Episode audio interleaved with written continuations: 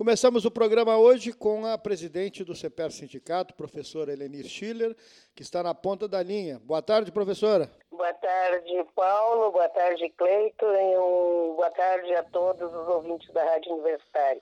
Universidade. Isso, Universidade Católica de Pelotas. Num momento em que as universidades estão fechadas e também o, a escola pública gaúcha na, a, se ressente, digamos, desse problema todo que envolvendo né, ano letivo, alunos, professores e também parada, né, professora?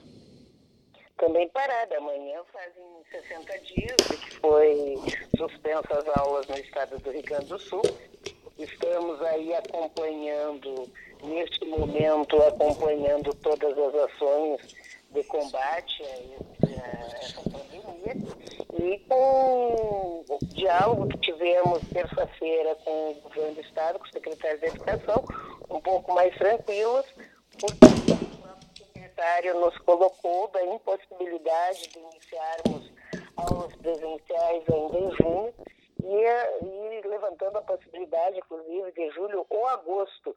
É óbvio que retornaremos às aulas apresentando, ou da mesma forma como fizemos anteriormente, mandando material para os alunos desenvolverem em casas e com algumas outras atividades que a gente tem visto, né, como essa sessão da, da, da TV da Assembleia Legislativa, para que os alunos dos terceiros anos possam ter alguma preparação para o Enem. Uhum. Mesmo tendo a clareza que nem todos os alunos terão acesso, né? Porque a Assembleia Legislativa só tem acesso quem tem antena parabólica. Perfeito. Como é que a senhora visualiza esse ano letivo 2020 no Rio Grande do Sul, professora, na escola pública, sobretudo a área do Estado, que é a sua, que é a sua área liderada?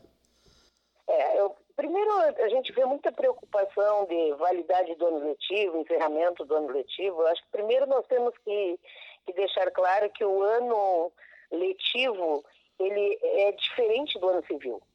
É, eu não tenho dúvida que o ano letivo de 2020 vai entrar no ano de 2021. É, até porque tão logo a gente retorne às aulas presenciais, nós precisamos, precisaremos fazer uma avaliação muito aprofundada de todo esse período onde estivemos afastados dos, dos nossos alunos eu não tenho dúvida que teremos alguns hiatos na área do conhecimento que deverão ser discutidos com a comunidade escolar, inclusive para ver como se recupera isso. E é um ano totalmente atípico, né? Agora, não, não precisamos, eu acho, temer que não tenha validade este ano, exatamente pelo que eu disse. Nós não precisamos terminar o ano letivo de 2020 em 31 de dezembro de 2020, né? Pode seguir ainda em 2021. Vamos ver quais as ações que o governo vai fazer pós-pandemia. A, a, a, senhora não, não visualiza uma ideia de retorno às aulas num, num curto prazo?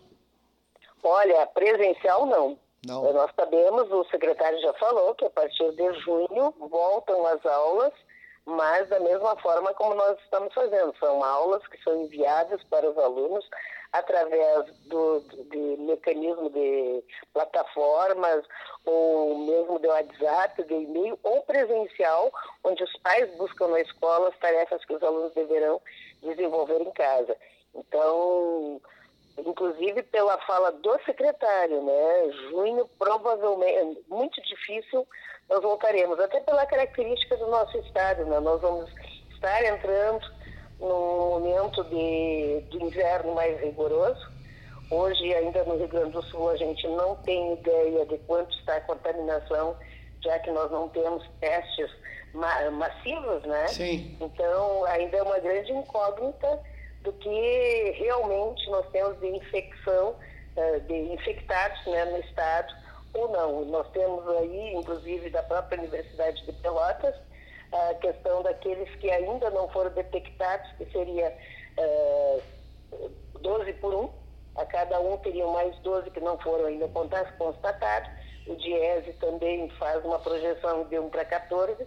Então, vejo que a realidade que nós temos hoje ela pode ser muito maior de, de pessoas infectadas do que hoje estão já detectadas. Então é um problema ainda a ser resolvido.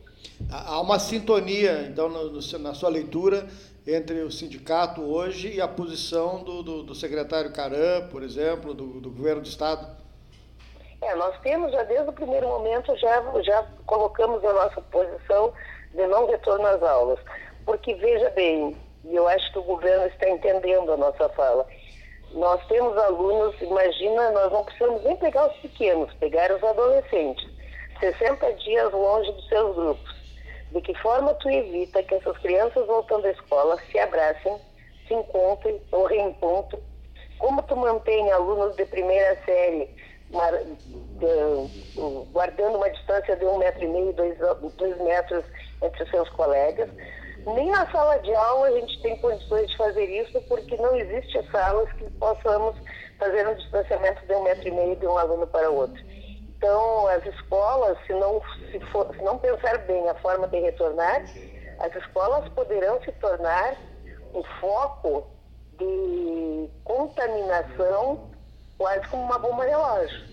Porque as crianças muitas vezes são assintomáticas, mas carregam o vírus que poderá levar contaminar as suas famílias e a comunidade escolar, além dos nossos colegas, professores e funcionários também que deverão estar nas escolas. Então, tem que ter toda a paciência, porque o ano letivo se recupera, a, a questão econômica se recupera, agora uma vida perdida não tem como recuperar. É, até as crianças menores né, não têm eh, paciência para usar máscara, essas coisas, né, manter Imagina!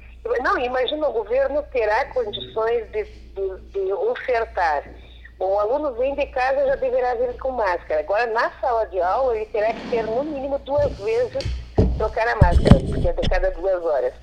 Imagine uma criança com sete anos com a paciência de ficar quatro horas sem tirar a máscara, sem botar a mão no rosto, sem tocar o coleguinha, sem abraçar a professora. Enfim, é, são diversas questões que quem está dentro da escola e, tem, vive o dia a dia, a gente sabe da complicação que é retornar neste momento, ainda que nós não sabemos nem de que forma está é, disseminado esse vírus. Nós só podemos voltar é com segurança, e a segurança é quando tiver testagem em massa e nós tivermos uma curva crescente, descendente da contaminação. Tá certo. Professora Eleni Schiller, quero agradecer a sua participação aqui no 13. O Cleiton está lhe mandando um abraço aqui, que a gente está fazendo num microfone só, professor. E, ah, sim. Manda um abraço para o Cleito também. Tá bom. E, e agradecer a participação aqui no 13 de hoje e fazendo esses esclarecimentos à nossa, à nossa população aqui da região sul do estado. Grande abraço. Um grande abraço, estou sempre à disposição. Um abraço. Obrigado a professora Eleni Schiller, que é uh, presidente do CEPERS Sindicato, falando sobre né, volta às aulas, aliás, sobre não volta às aulas num curto prazo, como ela diz.